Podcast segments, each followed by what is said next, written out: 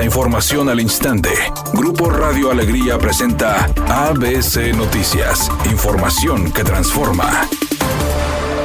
¿Qué tal? Muy buenas tardes, esta es la información. Aunque en la elección de 2021 el PRI y el PAN pintaron su raya para buscar por separado la gubernatura de Nuevo León, activistas aseguran que a la hora de legislar ambos partidos políticos trabajan en alianza. Y a pesar de que en el pasado estos partidos mantuvieron una férrea rivalidad encabezada por un grupo de panistas que denunciaba al entonces partido hegemónico tricolor, ahora van de la mano contra el gobierno federal de Morena y el estatal de Movimiento Ciudadano. Vemos una simbiosis entre los partidos mayoritarios, que en alguna vez en la historia de este país fueron partidos rivales, como fue el PRI y el PAN, y hoy los vemos hermanados defendiendo los mismos intereses. Por eso en el vocabulario popular ahora se les dice PRIAN, así lo aseguró la activista Liliana Flores Benavides. Sobre los cambios en las posturas partidistas y las alianzas entre el PRI y el PAN, se buscó a los protagonistas de la historia pasada y presente en ambas instituciones, pero prefirieron mantener en silencio. ABC Noticias contactó a los exgobernadores Fernando Canales de PAN, Sócrates Rizo y Benjamín Clarión del PRI, pero ninguno atendió el llamado.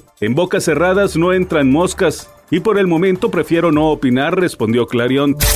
El presidente López Obrador informó que en 15 días visitará Nuevo León para supervisar el avance de las obras en la presa El Cuchillo que se contempla terminar a mediados de año para que, al menos en los próximos cinco años, la zona metropolitana de Monterrey no vuelva a padecer escasez de agua. Justo por la escasez de agua, no es seguro, dijo, que la transnacional Tesla, fabricantes de autos eléctricos, se instale en Nuevo León. El gobernador está haciendo su trabajo muy bien, pero tiene que haber una planeación nacional y se tiene que tomar en cuenta primero la necesidad de la gente, el agua para la gente. En Nuevo León estamos resolviendo el problema del abasto de agua de la zona metropolitana de Monterrey.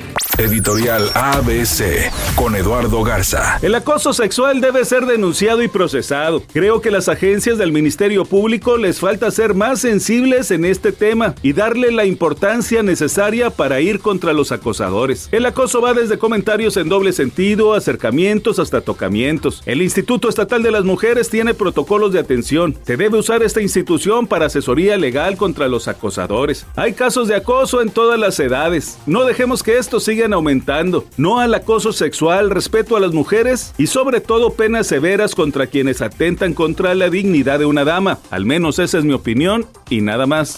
ABC Deportes informa. Rayados y Tigres siguen siendo número uno y dos en la tabla general, custodiados por el América. Ambas escuadras ganaron este fin de semana. Y bueno, Monterrey ya cruzó la cerca de los 20 puntos, tiene 21 en el torneo. Busca la marca histórica de ocho triunfos de forma consecutiva. El partido siguiente será contra el equipo León, esa marca que está desde 1963. Y Tigres se mantiene como invicto en el torneo, al igual que el equipo de las Águilas del América.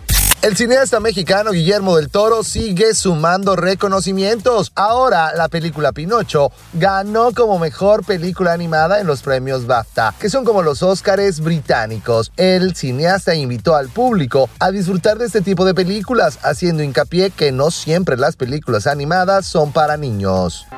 Temperatura en Monterrey 26 grados centígrados. ABC Noticias, información que transforma.